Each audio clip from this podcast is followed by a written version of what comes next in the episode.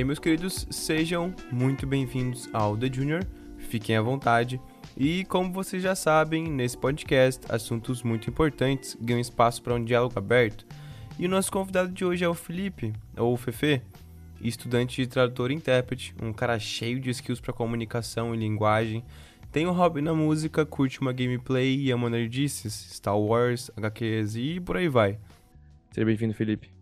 Olá, muito obrigado. Muito bom estar participando do podcast e espero que seja uma experiência boa para todo mundo.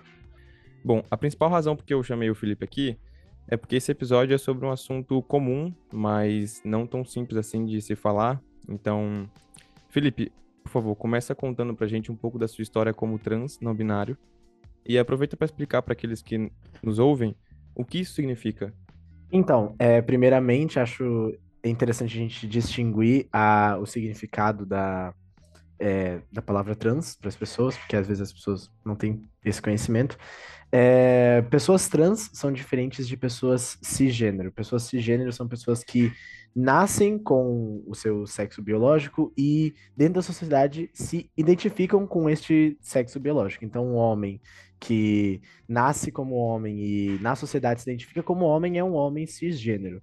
Agora, uma pessoa trans é uma pessoa que na sociedade ela acaba não se identificando com o gênero que foi determinado para ela no momento do nascimento. Então, daí surgem vários tipos de orientações de gênero, como no meu caso não binário, é, mulheres trans, homens trans, é, gênero fluido.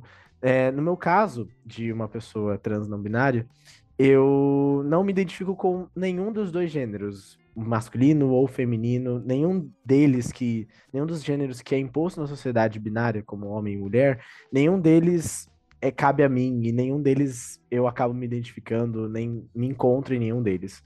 Eu sou eu, eu sou o Fê, eu sou o Felipe, eu sou o Carly, e é isso que importa para mim. Eu sou eu e nada mais. Entendi. Cara, eu ouvi você falando fluido. O que, que é o gênero fluido? Você sabe dizer?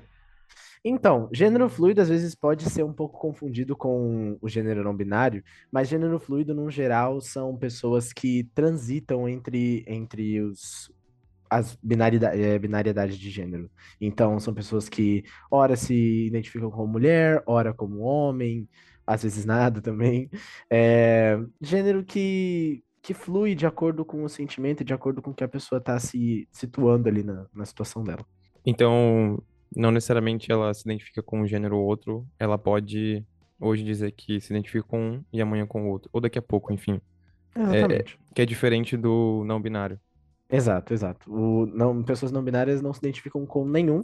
Não significa que somos confusos, é, acontece muito de, de falarem, tipo, por exemplo, para pessoas bissexuais, no meu caso também, é, de, ah, pessoas bissexuais são confusas, ah, uma hora você decide, ah, porque é indeciso. Não, pessoas bissexuais decidem por, decidiram os dois, não tem uma, não, não tem uma falta de decisão aí, não tem uma confusão. Nós sabemos muito bem quem somos, tanto pessoas bissexuais nesse caso, que é, são pessoas que se atraem por, por ambos os gêneros, bissexuais ou pansexuais, que o termo cabe para os dois. É... E pessoas não binárias também. Não significa uma falta de, de decisão ou uma confusão na nossa cabeça. É, sabemos muito bem quem somos. Tá, e, cara, eu queria te perguntar com relação a um pouco mais sobre você e a sua experiência é, como trans não binário. Você vem de uma família de origem é, cristã ou ateia, enfim, qual é a tua origem familiar? Então, é, minha família inteira, não inteira, na verdade, né? É, minha família, por parte da minha mãe, é toda religiosa. Todos são da cristãos da Assembleia de Deus. Meu pai também, minha mãe, meus irmãos, todos eles são, são cristãos. Da família da parte do meu pai, tem alguns que não, tem alguns que sim, tem algumas pessoas, enfim. É, mas, de qualquer forma, o a minha família, meus pais e meu, meu ambiente familiar da minha casa sempre foi ambiente cristão. E aquela coisa toda de crescer, você vai, vai pra igreja, tal, papapá, papapá, e aquela coisa toda. Cara, e para você, quando é que ocorreu, né, em toda a sua trajetória familiar, ou enfim, sua construção, quando foi que você se identificou como, é, ou melhor, enfim, não se identificou, mas ao mesmo tempo se identificou como trans não binário? Uhum. Então, acho que para todos nós que, que somos da comunidade LGBT, seja isso relacionado à sua orientação sexual ou ao seu, à sua designação de gênero, para todos nós a gente sempre tem alguma coisa ali dentro que nos indica isso. É, desde que eu, desde que eu era criança, em questão da minha sexualidade, desde que eu era criança eu sempre é, olhava assim, sabe? Quando você vê- vai ver a novela e você olha, tipo, é, aquele, sei lá, o Reinaldo Gianecchini. Aí você fica, "Ah, meu Deus, homem bonito. Ou, sei lá, Paola Oliveira. Oh, meu Deus, que linda essa mulher. Eu sempre olhei para os dois lados e falei, nossa, que pessoa bonita e tal. Isso independentemente da pessoa, né? Pessoa, ho- homem, cisgênero, mulher, hum, pessoa trans, etc. É, sempre foi uma coisa muito natural para mim. É, a questão de me identificar como uma pessoa trans binária foi algo que, que eu tinha muito essa ideia dentro de mim, só que eu não, não sabia muito sobre, porque eu não tinha muita ideia do que isso significava. É, só depois de conversar muito com outras pessoas e é, pesquisar bastante, ver, ver vários vídeos, ler muitos é, textos sobre isso, que eu fui realmente entender o que significava ser uma pessoa não binária e eu fui realmente entender como é que eu me identificava. É, porque apesar de ser uma coisa, como você disse, apesar de ser uma coisa comum, é uma coisa complicada de se falar e é uma coisa que as pessoas não, não, que hoje em dia a gente não consegue entender muito bem. Porque apesar da, da desconstrução do gênero hoje em dia ser uma coisa muito, muito comum, como por exemplo, é, é, é comum você ver é, homens, é, daquela, homens que são emo e, e que tem o cabelão grande, e passam Aham. lápis no olho, pinta unha, não sei o quê, nananã. É, ou então mulheres que têm o cabelo mais curto, que era uma coisa que antes, antigamente era um pouco mais é, estigmatizada por conta da, do machismo, etc. É, é é uma coisa mais comum a desconstrução do gênero hoje em dia. Só que acho que você ser uma pessoa trans vai muito além disso, vai muito além só da desconstrução que você sofre. É, tá relacionado muito também com a forma como você se enxerga na sociedade. E eu, é, eu, Felipe, eu nunca consegui me identificar tanto como, tanto como homem na, na sociedade, quanto como mulher. Eu não, não consegui identificar com nenhum dos dois. É, era uma questão para mim que era muito complicada. E eu, eu demorei muito para entender o que isso significava, né? Cara, eu acho, eu acho é isso que você falou, né? A respeito de, por exemplo, apesar de ser uma coisa que a gente conversa bastante, nem tanto, é, depende do seu contexto também. É, por exemplo, se você vem de uma família muito religiosa, dificilmente eles vão falar com você sobre isso. Então, acho que é uma questão de educação também. Então, é, se não falavam sobre isso na tua infância, é, acho que é um pouco complexo de você entender não estando inserido no contexto. Sim. É, cara, o que você pensa a respeito do que é o gênero?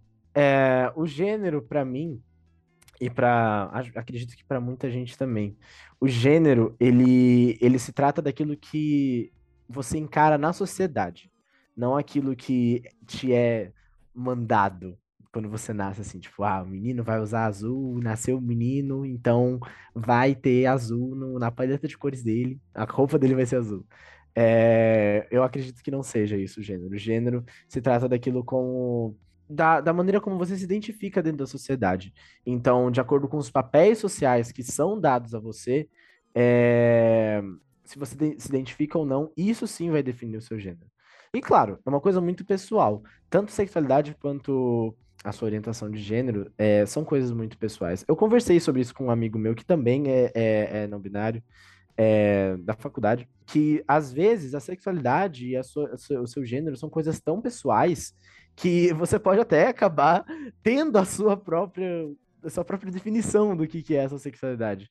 Não, não posso estar falando coisas erradas, mas acho que isso, é, talvez até tenha sido isso que aconteceu com a própria Demi Lovato, que ela chegou a se, a se expor dizendo que ela só assistia a atração sexual por pessoas que ela tinha uma conexão afetiva, e ali dentro daquela discussão se consolidou o termo demissexual que as, ah, é porque é, é, se atrai pela, pela Demi Lovato? Não, mas são pessoas que, que são das, do espectro assexual, Aham. mas que só têm uma conexão. Não, perdão.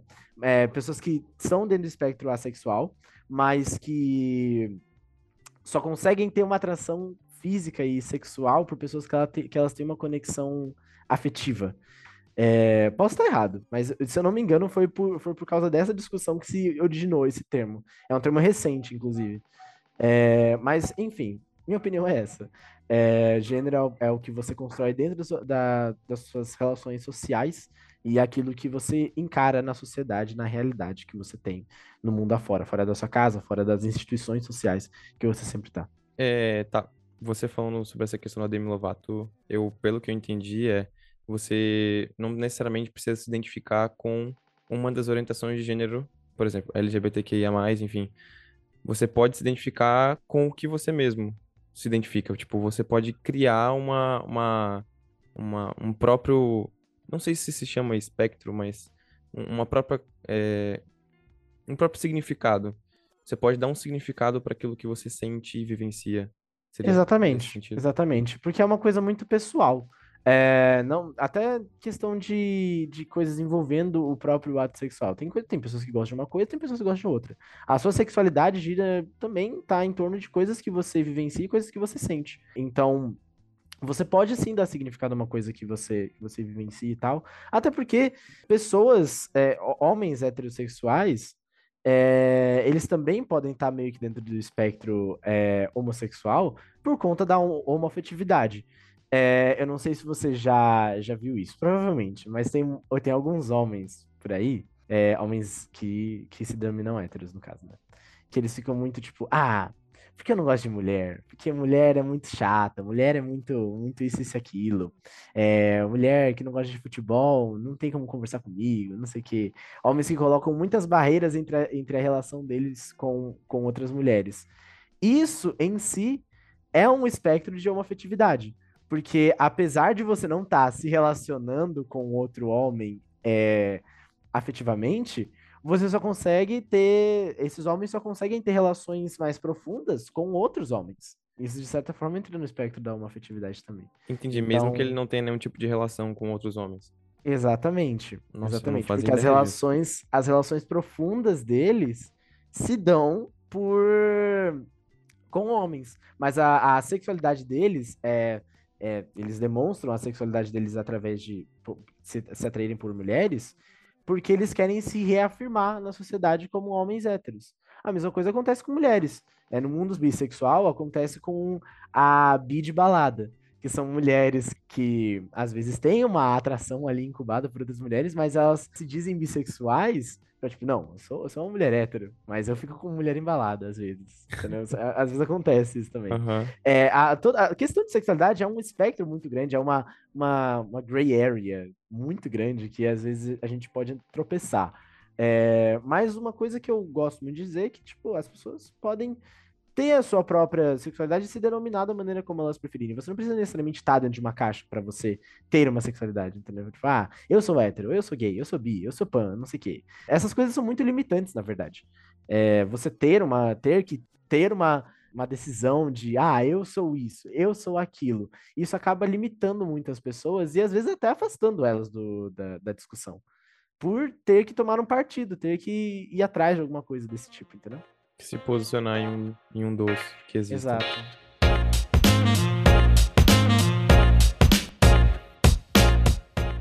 Exato. É, cara, uma pergunta. Você acha que diante de tantas possibilidades uh, de identificação, enfim, de construção uh, a respeito de quem o indivíduo é, você acha que seria compreensivo não compreensivo as pessoas não entenderem de assim reforço não que seja compreensível as pessoas. Não que seja compreensível as pessoas terem qualquer tipo de atitude preconceituosa, ou enfim. Mas no sentido de é compreensível a pessoa é, não compreender você, não compreender o, o, o que te constitui como ser. Uhum. Isso você diz de não entender o que significa, o que significa... ser uma pessoa trans não binária. Isso, caso, né? pode né? ser o trans não binário, ou pode ser, enfim, as outras. Uhum. Olha, eu acho ok as pessoas não entenderem o que uma pessoa, o que é ser trans não binário. Eu acho beleza. Porque a gente vive numa sociedade que acaba sendo muito conservadora e que acaba limitando muita gente. É, de obter essas informações assim, tipo, ah, você nasceu, beleza, filho, então, isso aqui é homem, mulher, não binário. Às vezes a, acaba sendo Uhum. uma coisa limitante. Sim. Só que o que eu não acho certo, o que eu, eu acho que não, não pode ser aceito e normalizado, é pessoas que não sabem sobre isso e não irem atrás de saber sobre isso. Porque Uhum. é aquela coisa, a internet está aí. É, Estamos, estamos na era da informação. Qualquer coisa que você quiser, você pode ir atrás e, e pesquisar, entendeu? É, por exemplo, é, por que, que a bandeira bissexual é, é violeta, azul e, e roxo? Por que, que, a, por que, que a bandeira bissexual é assim? O que as cores significam da bandeira bissexual? Você pode muito bem ir lá e pesquisar. É, o que, que significa ser uma pessoa cisgênero? Você pode muito bem ir lá e pesquisar. É, não, eu, eu acho que isso de se, ser ignorante sobre esses aspectos, isso eu acho que não deve ser normalizado. Porque por conta dessa ignorância que, acon- que se origina um preconceito. Acontece o preconceito. Exatamente. Então, por exemplo, uma pessoa que uma uma pessoa que vem conversar comigo e fica, ah, mas o que, que é isso? O que, que significa isso? Não tem problema. Eu explico na maior na maior vontade, tudo certo. É, só que você saber que você pode ir atrás disso, porque às vezes você não tem contato com essas pessoas.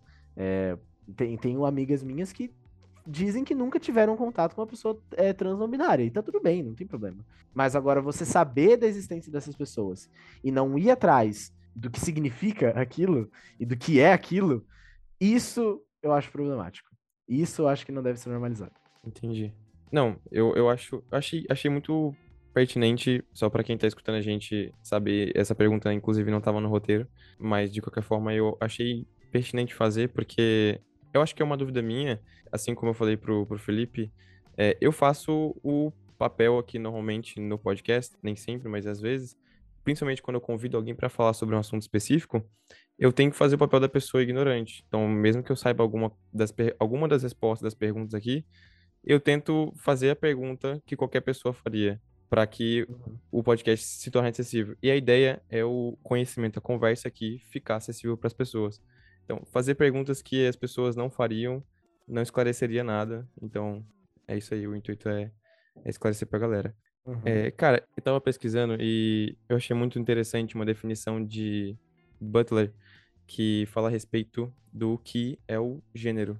E ele diz assim que o gênero é uma construção social em que nós aprendemos a ser homem ou mulher em um contexto sociocultural, cuja norma é heterossexualidade e a cisnormatividade. E qualquer um que fuja dessa norma é naturalmente excluído. Felipe, o que você acha dessa definição? O que você diria sobre essa definição? Eu digo está certo. Porque realmente é, qualquer pessoa que fuja dessa, dessa heteronormatividade ou da cisnormatividade é automaticamente excluído da, da sociedade de maneira geral. Porque, por exemplo, hoje em dia, até, até, que, é, até que é mais tranquilo, entre muitas aspas, tranquilo, a, na, mas na questão da visibilidade de pessoas trans. Eu, eu acompanho muito redes sociais, tipo Instagram, TikTok, etc. E lá eu vejo muitas, é, muitas influencers e muitos influencers que estão dentro do espectro trans, que são homens trans, que são mulheres trans, que são trans não binários, gênero fluido e etc. É, eu vejo muito isso. Só que é aquela coisa. Apesar de eu ver muito isso, não são todas as pessoas que têm essa, essa representatividade dentro de- dessas redes sociais. Por exemplo, é, uma discussão que foi levantada muito recentemente é, pelo Instagram é que muitas dessas mulheres trans são brancas. E isso, de certa forma, é uma exclusão. Porque não é, não, não é a, a- mulher trans preta que vai ser que vai se sentir representada ali, como uma mulher trans que venceu o, o preconceito e venceu até na vida, de, de, é, de, é, de, de passagem, porque ser trans, independentemente do, de qual tipo de espectro você se identifica, é você ser um sobrevivente todos os dias. Nós vivemos no país que mais mata pessoas trans no mundo. Isso não sou eu que digo, qualquer pessoa que precisar pode, pode, é, pode saber disso.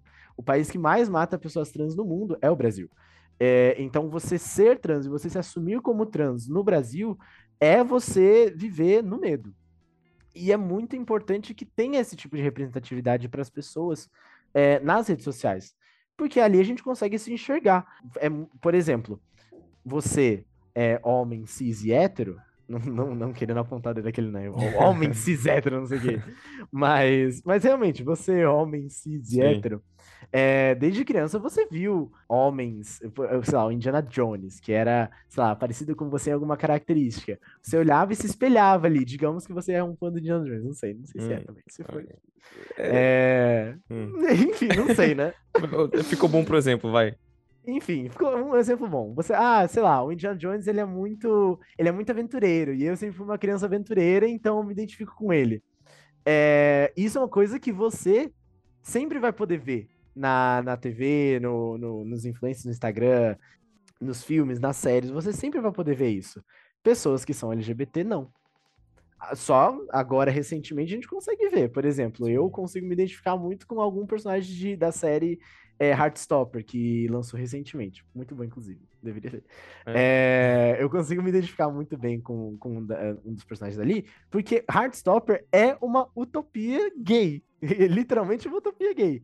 De um menino é, introvertido, que é, que é gay, e aí ele se apaixona por um menino que parece hétero, que ele acaba se, acaba se descobrindo bissexual, e não sei o quê, e aí eles vivem um romance lindo, não sei o quê. É, ali a gente consegue se identificar. É uma coisa que só por agora, às vezes, a gente consegue ter esse tipo de identificação quando a gente tinha, quando pessoas LGBT tinham esse tipo de identificação lá atrás, era por coisas muito estigmatizadas. Por exemplo, eu não sei se você conhece, mas no, na novela Fina Estampa da Rede Globo, sei, tinha conheço. um personagem que ele era que ele era homossexual, que era o Cro. Só que o Cro, ele era totalmente estigmatizado. Ele era um homem gay afeminado, que gostava de moda, se vestia de maneira extravagante, e não são todas as pessoas gays que vão se identificar com aquilo. Então é uma, é uma questão muito muito sensível isso de, de pessoas trans serem socialmente excluídas por conta da maneira como elas se enxergam e de quem elas são. E é uma coisa que a gente enxerga todos os dias, cada vez mais.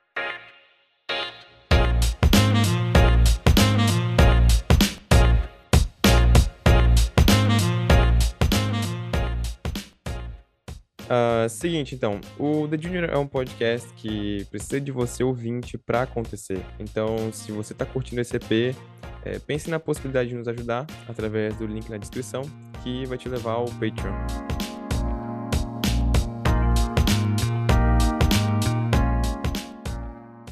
Cara, é... então, continuando aí, uh, eu estava lendo um artigo a respeito do assunto, Uh, que inclusive, deixa eu até mencionar aqui.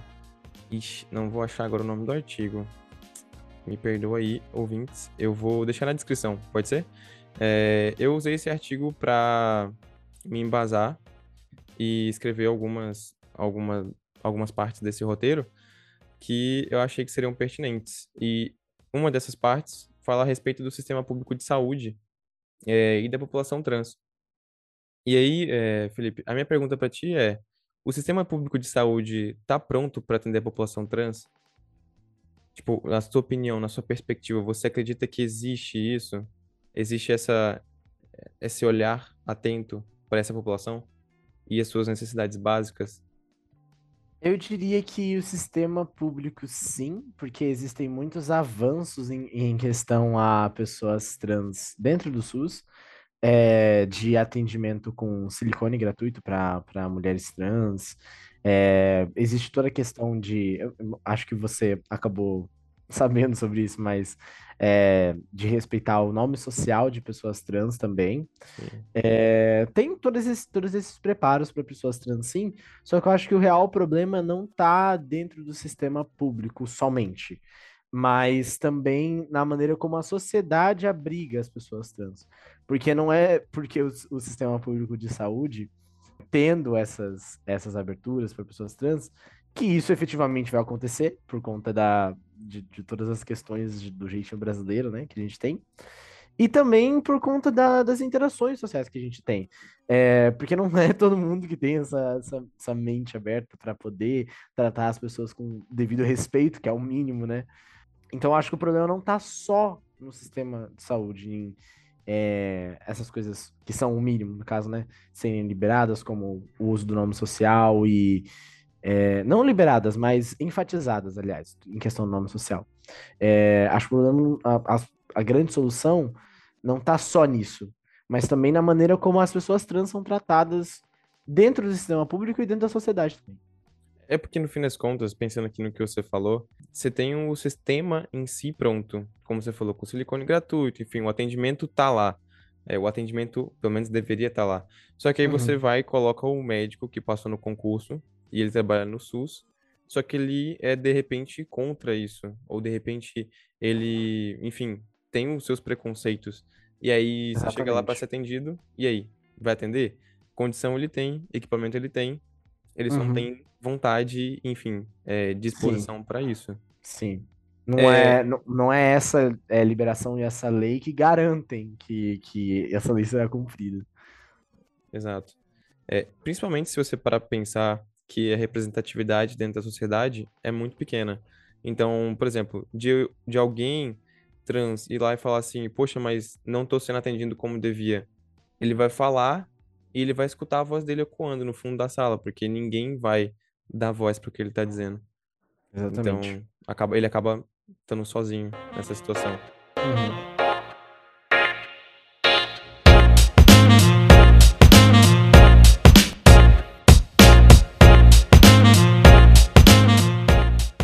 Bom, tem alguns dados aqui que diz que o processo transexualizador é realizado no SUS desde a publicação é, da portaria número 457/2008 pelo Ministério da Saúde.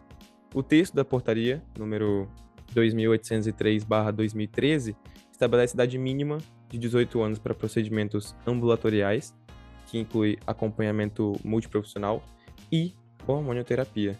Além disso, a portaria também fala a respeito da importância do respeito ao uso do nome social para transexuais. E aí eu queria te fazer uma pergunta, é, Felipe. Como que é para você o uso do nome social? É, existe respeito pela escolha daqueles que optam por mudar? É, para mim, o nome social não é tão importante assim. Eu não me incomodo muito com questões sobre meu nome. É, eu, me, eu me incomodo muito quando falam os meus sobrenomes e aplicam sobre mim. Ou então quando eu uso meu primeiro nome, porque Mar, é, Felipe é meu segundo nome. Não gosto muito quando uso meu primeiro nome. Mas não é uma coisa que, assim, me, me faz eu me sentir totalmente disfórico e desconfortável. É, para mim é, é, algo que eu não, não me importo tanto assim. É, mas para outras pessoas acaba sendo uma, uma questão muito grande ser chamado pelo seu nome de registro. E eu não vejo nenhum problema em, sobre isso, porque é, o seu nome morto, né, o dead name que a gente chama, acho que não, não cabe aos outros eh, chamar você por esse nome a partir do momento que você é, se liberta dessas questões que foram impostas a você desde que você nasceu. Então. Literalmente, né? Ninguém escolhe o nome. É, ninguém escolhe esse nome. Você, quando você coloca o seu nome social e impõe ele sobre você mesmo, é uma, coisa, é uma questão de libertação que você está fazendo sobre si mesmo. É, é você enterrar alguém que você não queria ser no passado. É, e que você nunca foi, aliás. É, então, acho que nome social para nós, pessoas trans, é, se trata exatamente disso. É, vai depender de cada pessoa, às vezes, enfim. Tem pessoas que não se incomodam, tem pessoas que se incomodam. Eu, eu tenho um amigo muito próximo que ele é não binário também, é, é a mesma pessoa que eu citei anteriormente, e ele também tem, não tem problemas com o nome dele de registro, é muito tranquilo também. Então, enfim, é isso, acho. Entendi. Ah, você falou que não gosta muito do seu primeiro nome, que é Marcos, mas é. eu mencionei, né?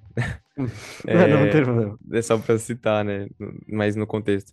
Mas tem relação com, com a sua identificação de gênero? Porque eu, eu não entendi essa. Eu não sei se eu perdi essa parte. Não, não é mais não é uma questão da minha identificação, é mais com coisas que me deixam um pouco desconfortável às vezes, coisas que eu não que eu não, não gosto muito. É, tipo, por exemplo, de. Porque tem aquela questão de usar o ão no final da palavra para denominar, ah, porque é Marcão, então é homem. Ah, entendi. Então, essas questões, porque quando as pessoas me chamam de Marcos, é, é nessa entonação, entendeu? É, e acaba que eu me, não gosto muito de- de- dessas coisas. Então, claro, tipo, se a pessoa me chamar desse jeito, assim, tal, não- eu não tenho problemas com isso. Mas, às vezes dá aquele negócio assim, tipo, "Hum, não me chama assim. hum."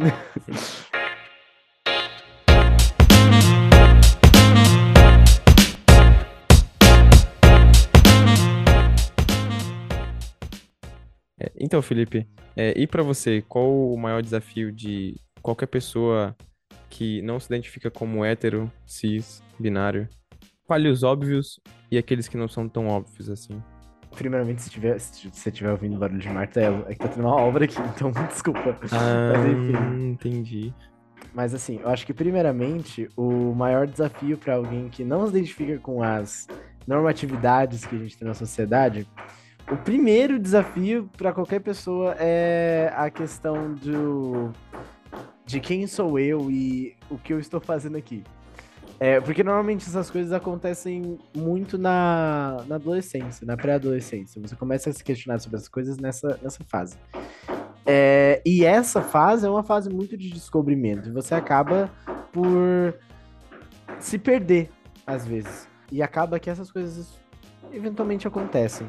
Então, se, des se descobrir e se conhecer é, é um passo muito grande que você tem que dar, porque não é um passo que a gente é ensinado a dar.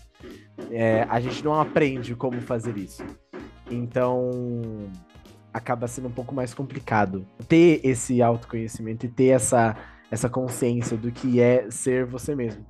É que em geral a gente segue o que já te passaram, né? Tipo, te passaram É. um script e aí você fala, beleza, então vamos seguir esse Exatamente. caminho aqui. Você segue um scriptzinho que fala assim, ó, vai fazer isso, isso, isso, não sei o que, não sei o que, não sei o que lá, e assim vai ser. Eu acredito que outra dificuldade também seja você se aceitar mesmo. Porque antes de você.